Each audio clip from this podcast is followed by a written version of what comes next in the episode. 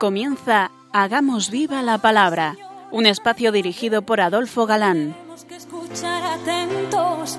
En tu palabra, Jesús, está el mensaje, el del amor, el de andar despiertos. Cuando no tenga sentido la tristeza, o en nuestra historia andemos como ciegos. En tu palabra hallaremos la fuerza que nos levante y llene de sosiego. Ojalá comprendamos tu palabra. Ojalá practiquemos tu palabra. Ojalá nos envuelva tu palabra. Ojalá nos transforme tu palabra.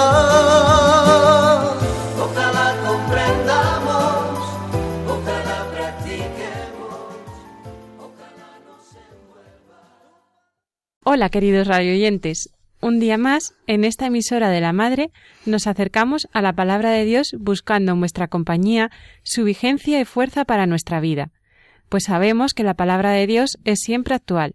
Aquí estamos de nuevo, Marta, Adolfo, y Ana, dispuestos a pasar este rato en vuestra compañía.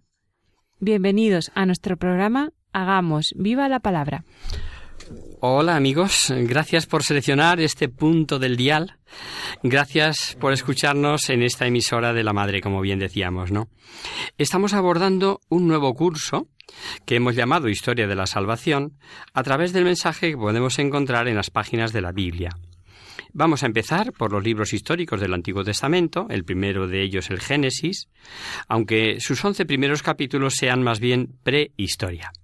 No obstante, y antes de meternos en materia, nos ha parecido necesario dar al principio unas nociones muy básicas de introducción a Sagrada Escritura. Hablamos la pasada emisión de que se trata de una revelación que abarca unos 15 siglos y es progresiva en la medida que el hombre de cada época era capaz de entender, por tanto, el mensaje es ascendente. Es un mensaje exclusivamente religioso. La Biblia no enseña ciencia. Significado de las palabras en cada época y ley del texto y el contexto. Y dijimos también, o hablamos sobre las ideas sobre el autor principal y secundario, el Espíritu Santo y los autores humanos, como Mateo, Isaías, etc. Eh, ver no tanto lo que el autor dice como lo que quiso decir. Y hablamos también del fenómeno de la inspiración y sus tres características, moción, luz y asistencia. Y que fuera de ellas, el autor humano se expresa conforme a sus conocimientos y modo de ser personal. Todo ello lo vimos con ejemplos y citas bíblicas que son las que ilustran desde nuestro punto de vista. Hoy damos un pasito más y hablamos de géneros literarios. Es muy interesante tener nociones sobre géneros literarios, pues no es lo mismo mm, decir Juan está sonriente que decir la tarde está sonriente. Y tampoco es igual decir Juan dijo que reinaría que decir que el olivo dijo que reinaría. En los géneros caben traslación de palabras, fábulas, etc. Bastará con unas ligeras nociones. Fábula. Una enseñanza por medio de personificar seres irracionales. Los árboles se pusieron en camino para ungir a un rey que los gobernará. Entonces dijeron al olivo, Sé tú nuestro rey. Metáfora es el traslado del sentido recto de las voces a otro figurado. Jesús les dirigió una vez más la palabra, diciendo, Yo soy la luz del mundo. El que me sigue no andará en tinieblas, sino que tendrá la luz de la vida. Eso es una metáfora, alegoría. La alegoría es una metáfora continuada. Yo soy la verdadera vid, y mi Padre es el viñador. Así como el sarmiento no puede dar fruto si no permanece en la vid, tampoco vosotros si no permanecen en mí. Yo soy la vid, vosotros los sarmientos. El que permanece en mí y yo en él da mucho fruto, porque separados de mí no podéis hacer nada. Parábola. Esto ya es más conocido porque conocemos muchas parábolas del Evangelio. Es la narración de un suceso fingido con todas las características de un hecho real para dar una enseñanza, eso es lo importante, y, y de ello tenemos un montón de ejemplos. El hijo pródigo, el sembrador, la cizaña y el trigo, la oveja perdida, etc. Podéis leerlas en casa. En el capítulo 13 de Mateo vienen muchísimas. Además de los géneros, importa tener en cuenta los antropomorfismos, que son muy empleados en Biblia y consiste en poner en Dios cualidades, mm, palabras o acciones propias del hombre. Es, es, por otro lado una necesidad del escritor. Por ejemplo, el hombre y su mujer oyeron que Dios, el Señor, andaba por el jardín a la hora en que sopla el viento de la tarde, y corrieron a esconderse de Dios entre los árboles del jardín. Está hablando de Adán y Eva después de la caída. ¿Es que acaso el Señor tiene pies y pasea? Pues no, pero es una forma de expresarse el escritor. La hipérbole. La hipérbole es una exageración empleada eh, para mejor fijar lo que se quiere enseñar. Dice Mateo. Y si tu ojo es para ti ocasión de pecado, arráncalo y tíralo lejos, porque más te vale entrar con un solo ojo en la vida que ser arrojado con tus dos ojos en la ajena del fuego. Em, se entiende también. Anacronismos. Son palabras tomadas de época futura, lo cual quiere decir que se escribió después. Así nos encontramos con nombres que todavía no han surgido y, como por ejemplo dice, llegaron hasta Dan y todavía no se había hecho el reparto de la tierra prometida. Luego significa que se había escrito ese pasaje después.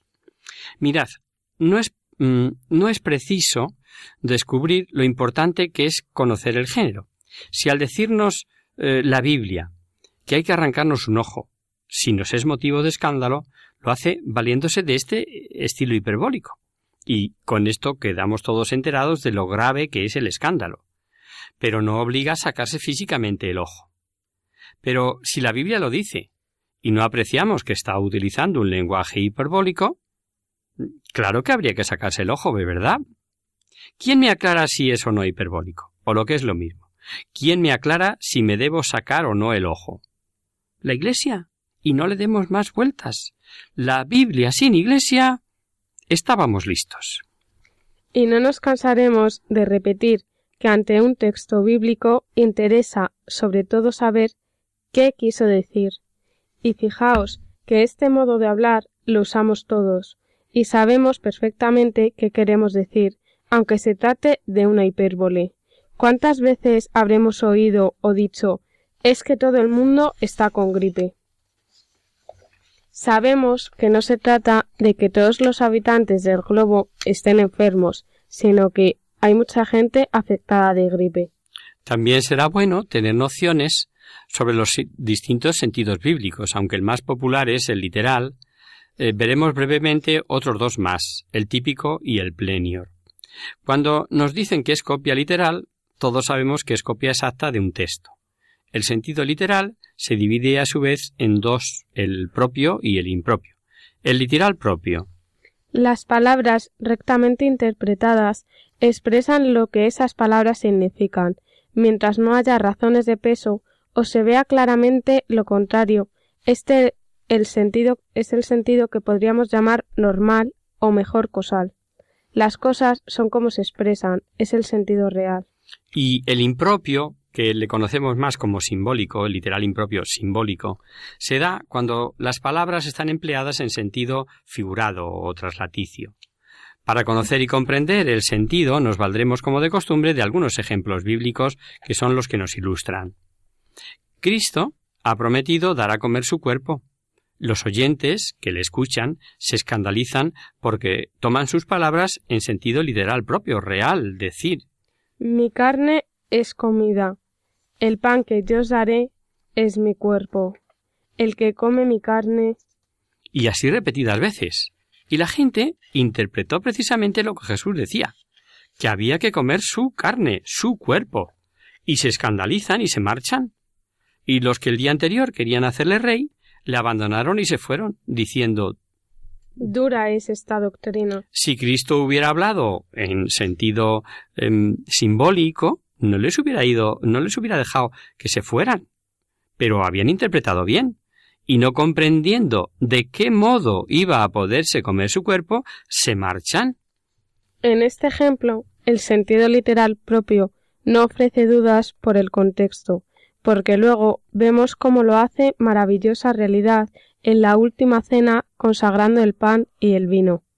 Los primeros cristianos lo repitieron, no dudando ni por un momento de este sentido literal.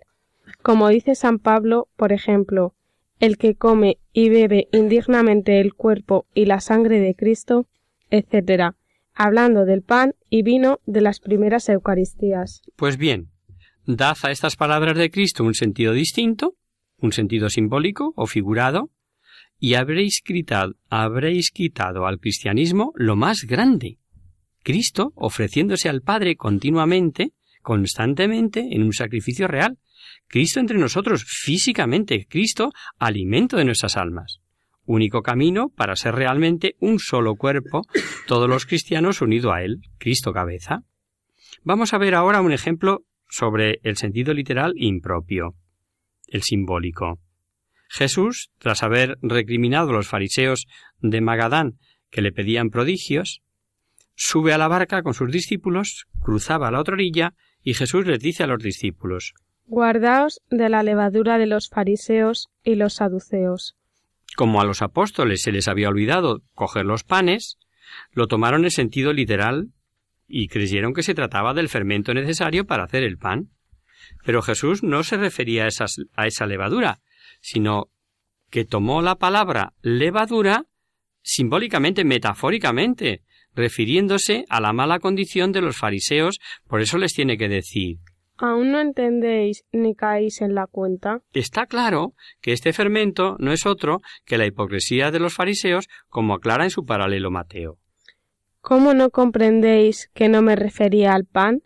Cuidaos de la levadura de los fariseos y de los saduceos. Entonces entendieron que les había dicho que se cuidaran, no de la, de la levadura del pan, sino de la doctrina de los fariseos y de los saduceos. Vamos con otro sentido, el típico. Existe una misteriosa relación entre el Antiguo y el Nuevo Testamento, y decimos misteriosa porque para nosotros es un misterio que existan estas dos realidades simultáneamente al mismo tiempo libertad del hombre y providencia de Dios, que se, que se compatibilicen y ninguna de las dos sufra merma. El Antiguo eh, Testamento va proyectando y anunciando el Nuevo Testamento, que es la promesa cumplida en la plenitud, Cristo presente entre nosotros. Esto lo hemos dicho en otras ocasiones mm, con razón de otros cursos. El Antiguo Testamento proyecta el Nuevo y el Nuevo da cumplimiento al Antiguo. Pues bien, el sentido típico consiste en que determinadas personas, cosas o acontecimientos, además de tener su propia significación inmediata, en la mente de Dios está prefigurando una realidad futura. Estos acontecimientos, personas o cosas son tipos o figuras de otros posteriores trascendentales llamados antitipos. Fácilmente se comprende que este sentido sólo puede ser definido si lo aclara la propia Biblia o la Iglesia, ya que este significado posterior y trascendente sólo está previsto por Dios. Veamos algunos textos. Y el Señor le dijo Fabrica una serpiente venenosa y colócala sobre un asta, y todo el que haya sido mordido al mirarla quedará curado. Eso procede del Antiguo Testamento, del libro de los números. Vamos a ver ahora lo que dice Juan. De la misma manera que Moisés levantó en alto la serpiente en el desierto, también es necesario que el Hijo del Hombre sea levantado en alto. La serpiente de bronce fue una realidad y los prodigios que hacía en favor de quienes la miraba todo un milagro en ese momento. Pero proyectaba algo más sublime. Cristo en cruz sanando a cuantos le miran con fe. Como este hay otros muchos pasajes, como por ejemplo el verdadero sentido de la Pascua, el paso de la muerte a la vida lo da Cristo, etcétera, etcétera. Otro sentido, el plenior. Para comprender este sentido, recordamos lo que decíamos hace 15 eh, días en nuestra última misión, que la Biblia es un mensaje ascendente. Por ejemplo, si nos fijamos en la idea del reino, expresada en los distintos agiógrafos en diversas épocas, vemos que se va matizando en favor de un reino espiritual. Mi reino no es de este mundo, nos llegará a decir Jesús. Las naciones empleadas en Biblia van experimentando de un, libro, a otro, y sobre todo del Antiguo al Nuevo Testamento, un constante ascender en favor de ese reino espiritual. El reino designa una realidad sobrenatural, pero para llegar a entender así el reino, hubo de irse decantando desde la confirmación del pueblo de Israel, tiempos de David, hasta la predicación evangélica, pasando por los profetas, los salmos y el gran avance que nos da en este sentido el, eh, del reino me refiero, el libro de Daniel. Hay que meterse, decíamos, dentro del marco histórico y, por lo tanto, circunscribirse al alcance del término de cada época. Pero cuando se ha llegado al término, qué duda cabe que ese término proyecta una luz sobre las etapas anteriores que ni el agiógrafo, cuando lo escribía, podía sospechar, pese a la inspiración. Este sentido pleno escapa al propio escritor. Fijaos que así la Biblia aporta constantemente un mensaje presente. A medida que la Iglesia va descubriendo todo cuanto la Biblia encierra, base para definir nuevas verdades. Las ya reveladas, como sabemos, son inmutables. Y tenemos un ejemplo de sentido plenior en Malaquías. Pero desde la salida del sol hasta su ocaso, mi nombre es grande entre las naciones, y en todo lugar se presenta a mi nombre un sacrificio de incienso y una ofrenda pura, porque mi nombre es grande entre las naciones, dice el Señor de los ejércitos. ¿Verdad que está hablando de la Santa Misa? Pues es del siglo V antes de Cristo. Seguimos avanzando en esta introducción a Sagrada Escritura. Eh, y vamos ahora a tener una pequeña noción acerca de las cifras en la Biblia. Hoy el mundo, movido por las matemáticas, calcula la millonésima de milímetro en sentido literal, real.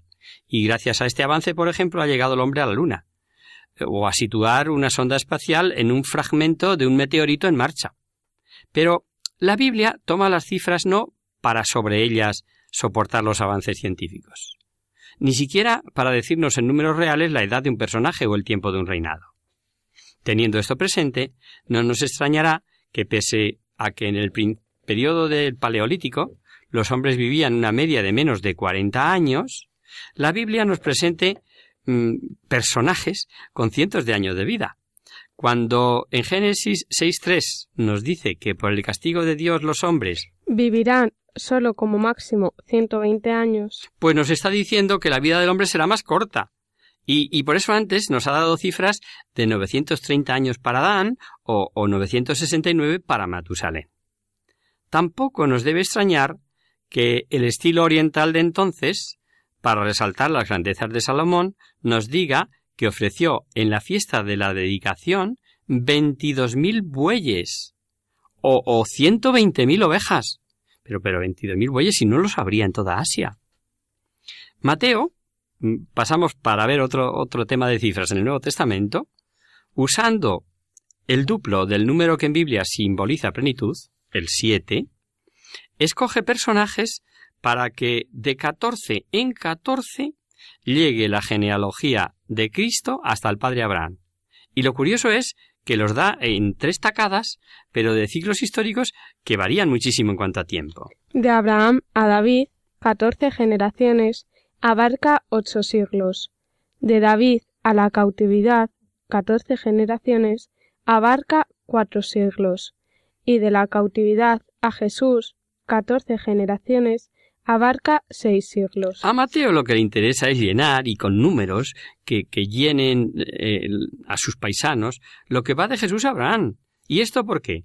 Pues porque catorce es el doble de siete, que para, para un judío es el número perfecto. Y si estamos hablando de la venida de Cristo al mundo, pues hasta las generaciones tienen que ser perfectas. Vamos a hacer ahora un pequeño descanso en la palabra.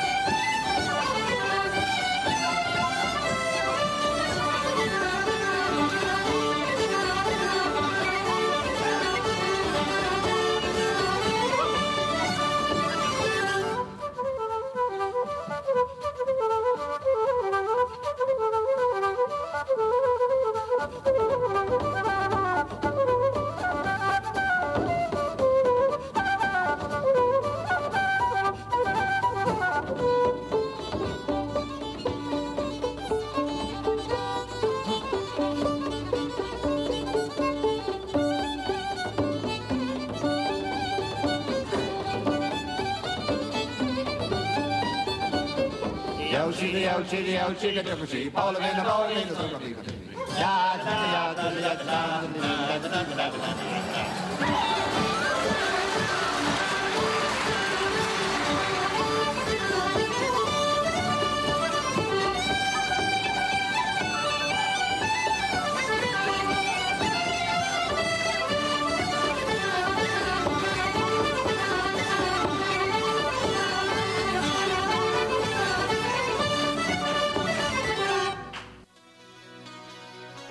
Están escuchando Hagamos viva la palabra en Radio María, la fuerza de la esperanza.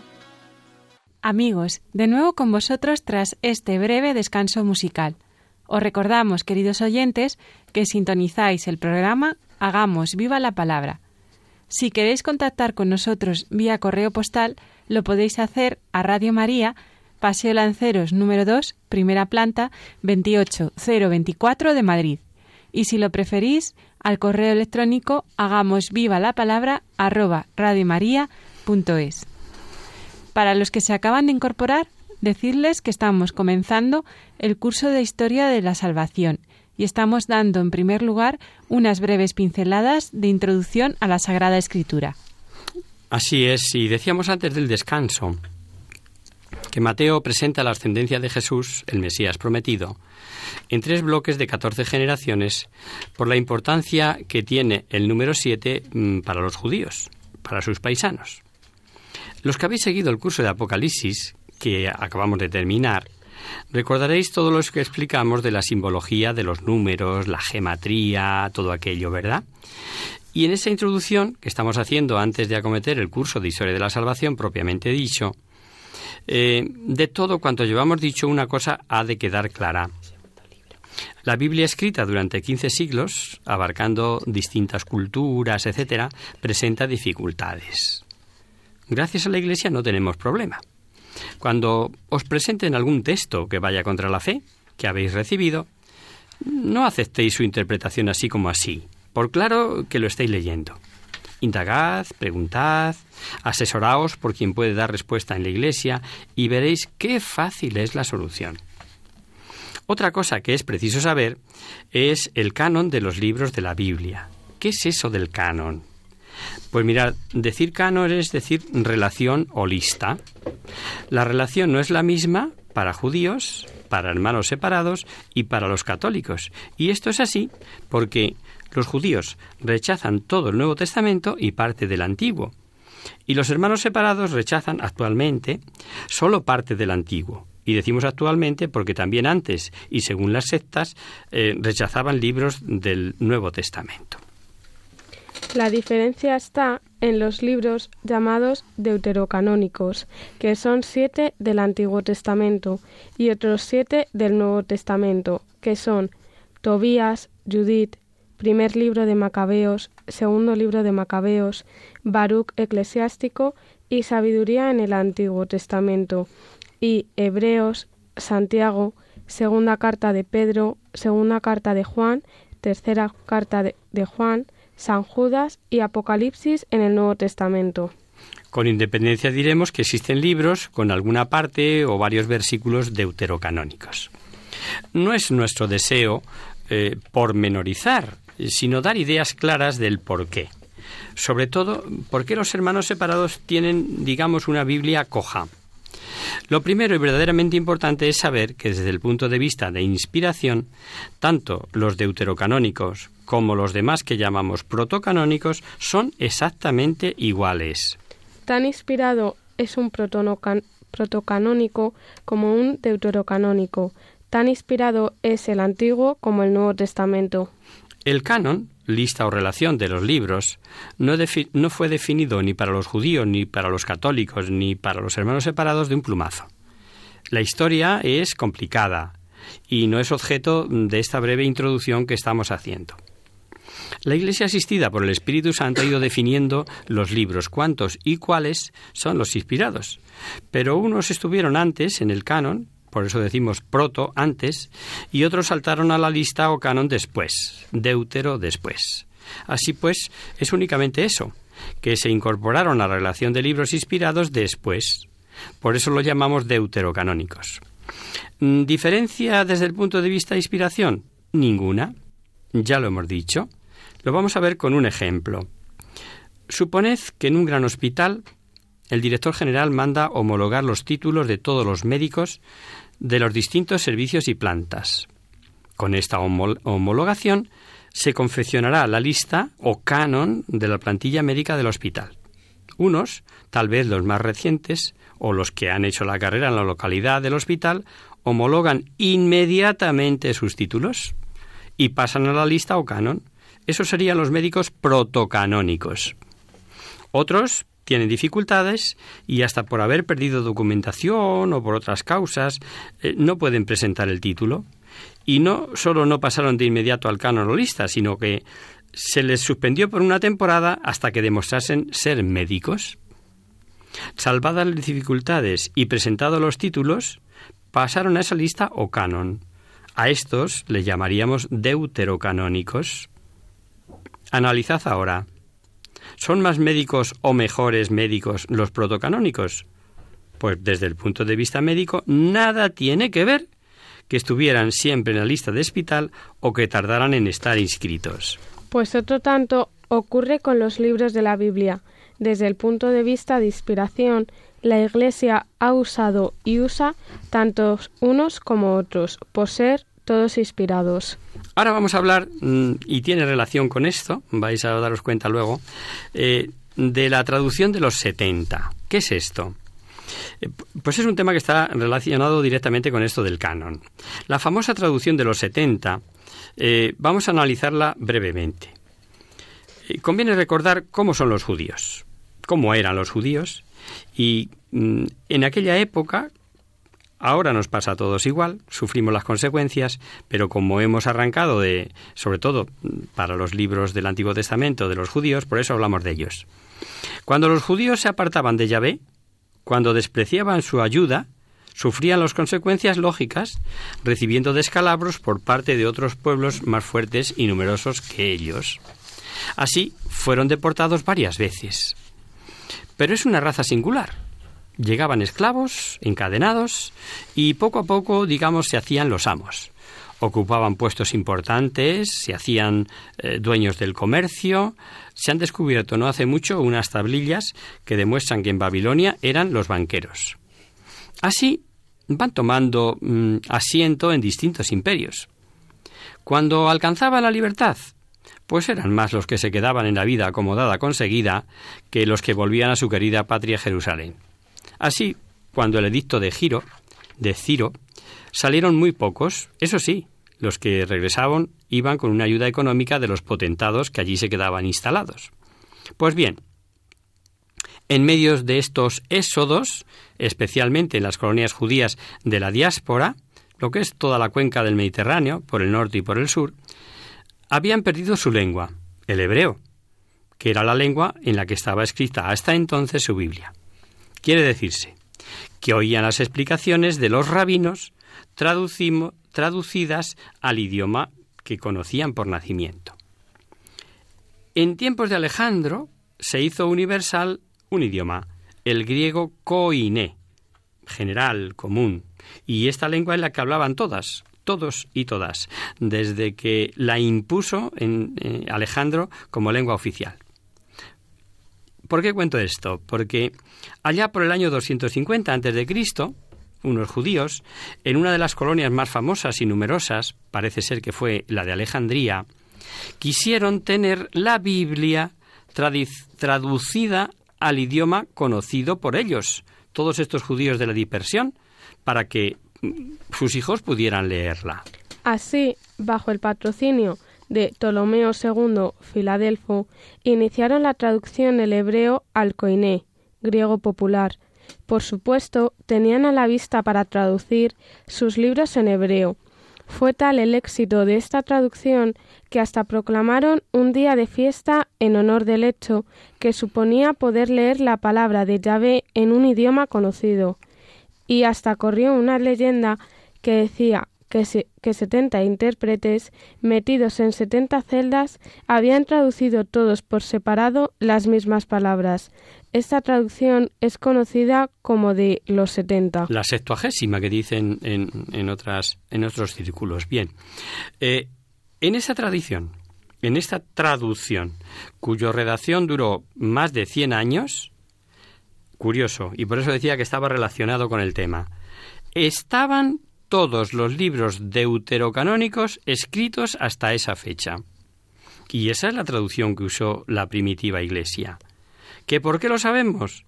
Es fácil de ver gracias a las muchas citas del Antiguo Testamento que tenemos en el Nuevo.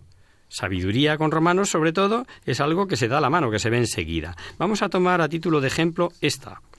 El alfarero, por ejemplo, amasa laboriosamente el barro blando y moldea cada vasija que necesitamos, pero del mismo barro hace por igual las que sirven para usos nobles y las que sirven para otros usos. Es él, sin embargo, quien decide cuál ha de servir para este o aquel uso. Esto lo leemos en el libro de la sabiduría. Vamos a leer ahora una cita de Romanos. El alfarero tiene el poder de hacer lo que quiera con el barro, y de un mismo barro puede hacer una vasija para uso especial y otra para uso común. Por otra parte, hay libros escritos originariamente en griego como sabiduría, incluidos en los 70 y que naturalmente nunca estuvieron entre los hebreos. Vamos a hacer una prueba y vamos a tomar mm, dos traducciones distintas mm, de la Biblia, una de Nácar y otra de Jerusalén. La misma cita, Hechos 12.2. He aquí dos traducciones del mismo texto. Una dice, Hizo morir por la espada a Santiago, hermana de- hermano de Juan. y la otra dice, Dio muerte a Santiago, hermano de Juan. Las dos dicen lo mismo. Pero mientras uno ha traducido hizo morir por la espada, la otra dice simplemente dio muerte. Suponed que estáis en misa el día de Santiago y escucháis el texto mm, de la misa del día. No sabéis qué traducción usa el doctor. Pero eh, sois listos. Habéis oído Radio María, habéis escuchado este ejemplo, y al oír dio muerte, o bien hizo morir por la espada, sabéis inmediatamente de qué traducción se trata. Ah, mira, es Nácar. Ah, mira, es Jerusalén.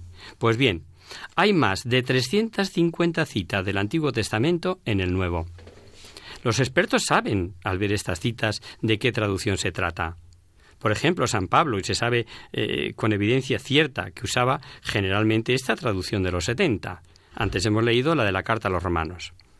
Lo que ocurrió precisamente es que como San Pablo llegaba a las sinagogas y armaba la marimorena, los judíos fueron rechazando, dejando esta traducción al lado y aferrándose a los libros de los que conocían el texto hebreo.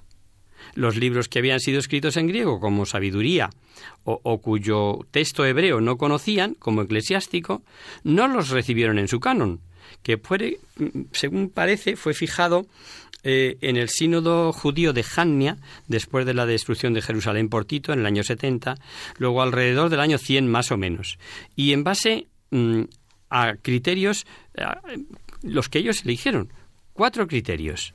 Conforme al Pentateuco, no posterior a Esdra- Esdras, escrito en hebreo y escrito en Palestina. Ahí está. Fijaron estas cuatro normas y dijeron lo que cuadre, cuadre y lo que no fuera. Tales libros, que no están en el canon hebreo, son los deuterocanónicos del Antiguo Testamento. Pero fijaos un dato curioso. Los judíos no conocían otro libro del eclesiástico que el de la traducción en griego. Y siguiendo su criterio, que no fuera escrito en hebreo, pues no lo aceptaron. Hoy, gracias a los hallazgos arqueológicos de 1896, se descubrieron tres quintas partes de este libro escrito en hebreo. Se ve que en los tiempos en que fijaron su canon solo tenían el escrito en griego. Pero la Iglesia, hoy como ayer, usa la Biblia entera. A partir del año 393, el concilio de Hipona, eh, diferentes concilios, primero regionales y luego ecuménicos, eh, fueron precisando la lista de los libros canónicos, hasta llegar al 8 de abril de 1546, en el concilio de Trento, en que se definió dogmáticamente el canon de los libros sagrados. Finalmente, como curiosidad, diremos que la división de la Biblia en capítulos solo existe desde el siglo XIII y que fue hecha por un inglés. Y la división en versículos es obra de un dominico del siglo XVI. Por supuesto que los manuscritos antiguos que se conservan y de los que han traducido los escrituristas no tienen puntos ni comas. No ya los escritos eh, con letras mayúsculas, lo que se llaman unciales, ni siquiera los escritos con minúsculas eh, tienen puntuación. Para los hijos de la Iglesia no hay problema, pero para los hermanos separados la falta de puntos y comas puede llevarles a interpretar lo contrario de lo que quiere decir. Al igual que en la obra de don Jacito Benavente, Los intereses creados, con la coma eh, que quitaba aquel doctor en leyes. Leía el doctor. Y resultando que no, debe condenársele. Quitamos la coma. Y resultando que no debe condenársele. Y resultando que no debe condenársele, para que veamos la importancia del asunto, que con una simple coma puede poner o quitar, es decir, lo contrario, en una palabra. Vamos a coger un ejemplo bíblico moderno. Recordad las palabras que desde la cruz dirige Jesús al buen ladrón. En verdad yo te aseguro, hoy estarás conmigo en el paraíso. Pues bien, como los testigos de Jehová no creen, no creen, perdón, en la vida eterna del alma, ponen dos puntos detrás del hoy y así traducen. Y le dijo, verdaderamente te digo hoy, estarás conmigo en el paraíso. Verdaderamente te digo hoy, estarás conmigo en el paraíso. De este modo dan a entender que Jesús se refería a que estaría, pero en otro momento, al final de los tiempos, y no les importa que haya infinidad de textos en los que Jesús diga, en verdad, en verdad os digo, sin que jamás dijera que lo digo hoy, que es hoy cuando lo digo. En una palabra, jamás dijo Cristo, en verdad, en verdad os digo hoy, o en verdad, en verdad te digo hoy. Ya veis qué fácil resulta sin iglesia hacer decir a la Biblia lo que la Biblia no dice. Y por último, diremos mm, que siendo mm, traducciones eh, y siendo las tradiciones a gusto del traductor, eh, pues claro, mm, debemos procurar aquellas que nos merezcan confianza. Aunque todas traduzcan de originales, debemos saber eh, que se llaman versiones de la Sagrada Escritura a las tradiciones que se han hecho de la Biblia de otras lenguas distintas de las que se escribieron originalmente. Las más importantes en la Iglesia son la Vulgata y la Neovulgata. La Vulgata es la traducción al latín que hizo San Jerónimo a finales del siglo IV y que fue adoptada como auténtica en el Concilio de Trento en 1546, como hemos dicho, y el Papa, San Juan Pablo II, aprobó y promulgó en 1979 la Neovulgata, como la edición típica, que no es más que la Vulgata, a la que se han incorporado los avances y descubrimientos más recientes. Y es esta, esta nueva versión, la que sirve como base para hacer las traducciones a las lenguas modernas y para realizar estudios bíblicos. Y por último, algo súper interesante. ¿Cuál debe ser nuestra disposición ante todo esto, después de ir viendo las normas, eh, los ejemplos que hemos puesto? Pues mirar, como cristianos corrientes que de buena fe se acercan al texto sagrado, que queremos que nos resulte útil y práctico. Debe ser una actitud de búsqueda por un lado y de escucha de Dios por otro. Él quiere comunicarse con nosotros. Por eso hemos de leer la palabra de Dios con una disposición tal que dejamos que sea ella la, que interpele e ilumine nuestra propia situación personal y eclesial, sabiéndonos en todo momento miembros del pueblo de Dios que camina por la historia conducido por la palabra de Dios hacia la casa del Padre.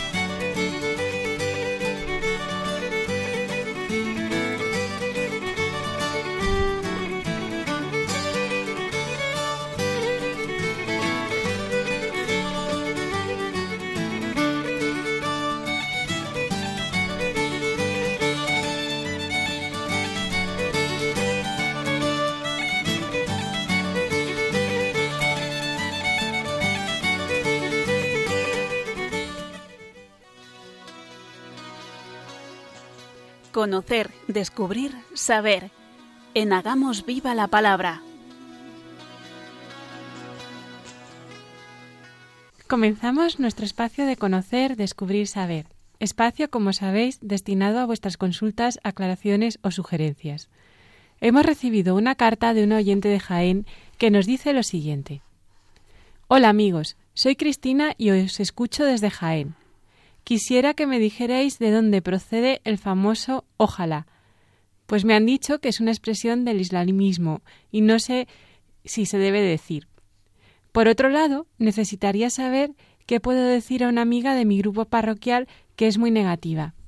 Dice que a ella todo le va mal y parece que todo se pone en contra suya o de sus proyectos, que Dios no contesta a sus peticiones. Es muy buena persona, pero no sé cómo animarla. Muchas gracias por adelantado.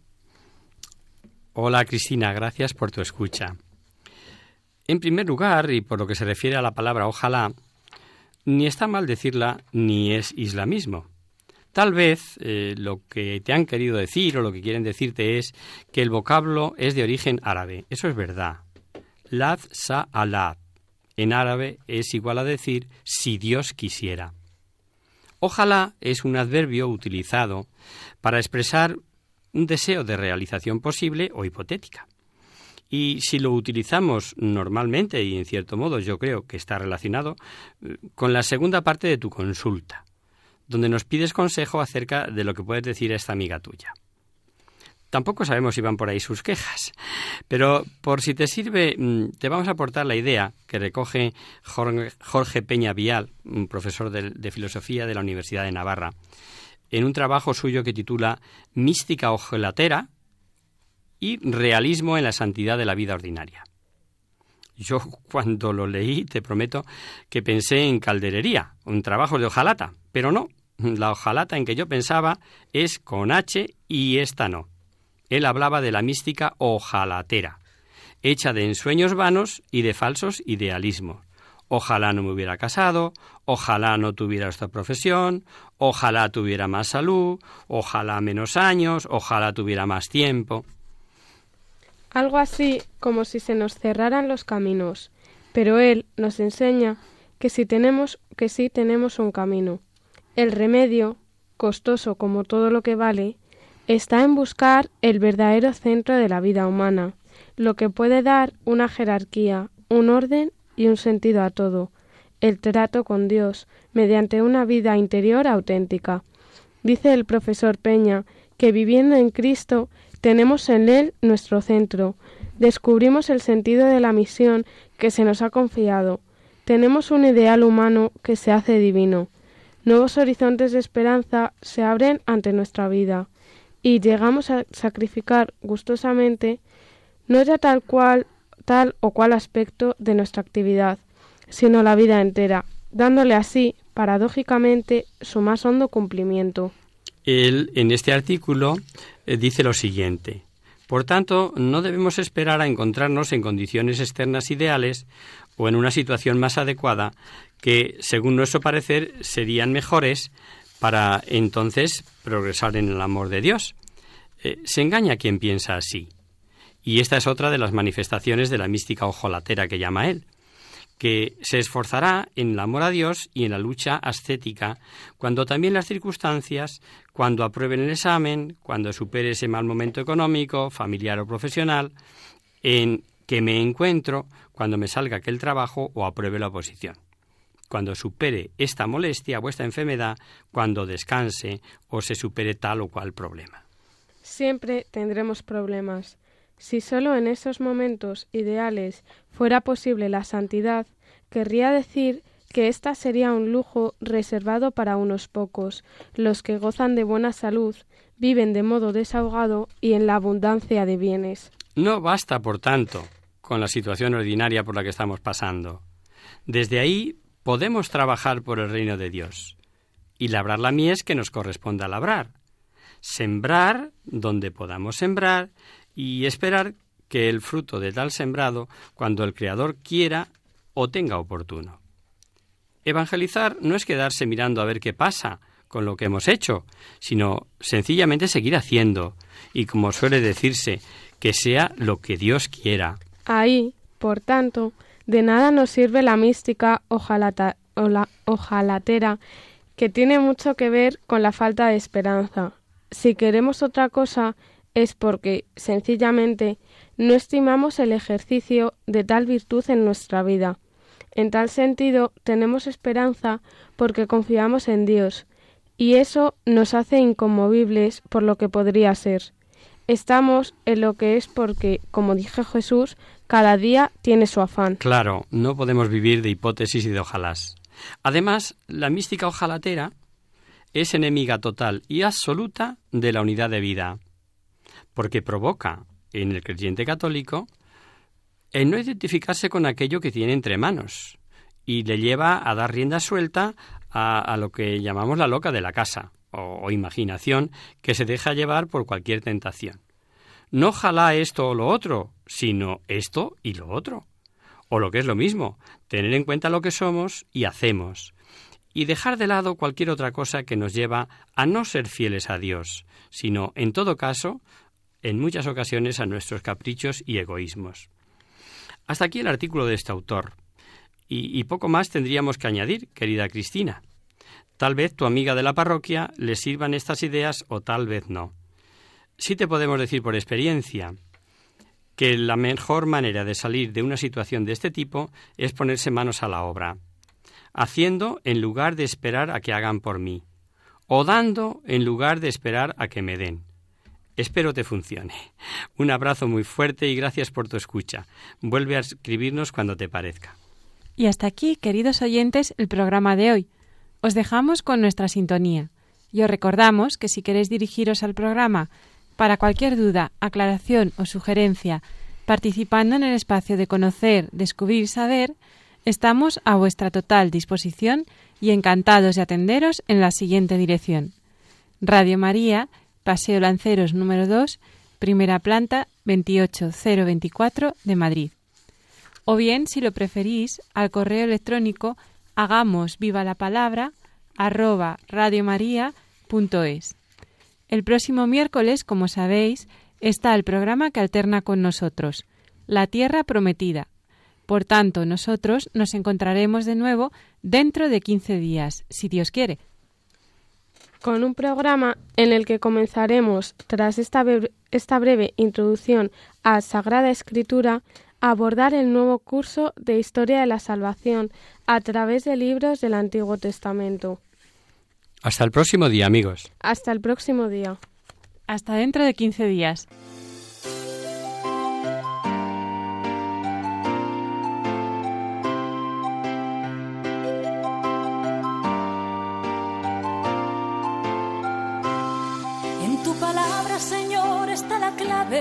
Solo tenemos que escuchar atentos. En tu palabra, Jesús, está el mensaje, el del amor, el de andar despierto. Así concluye Hagamos viva la palabra con Adolfo Galán.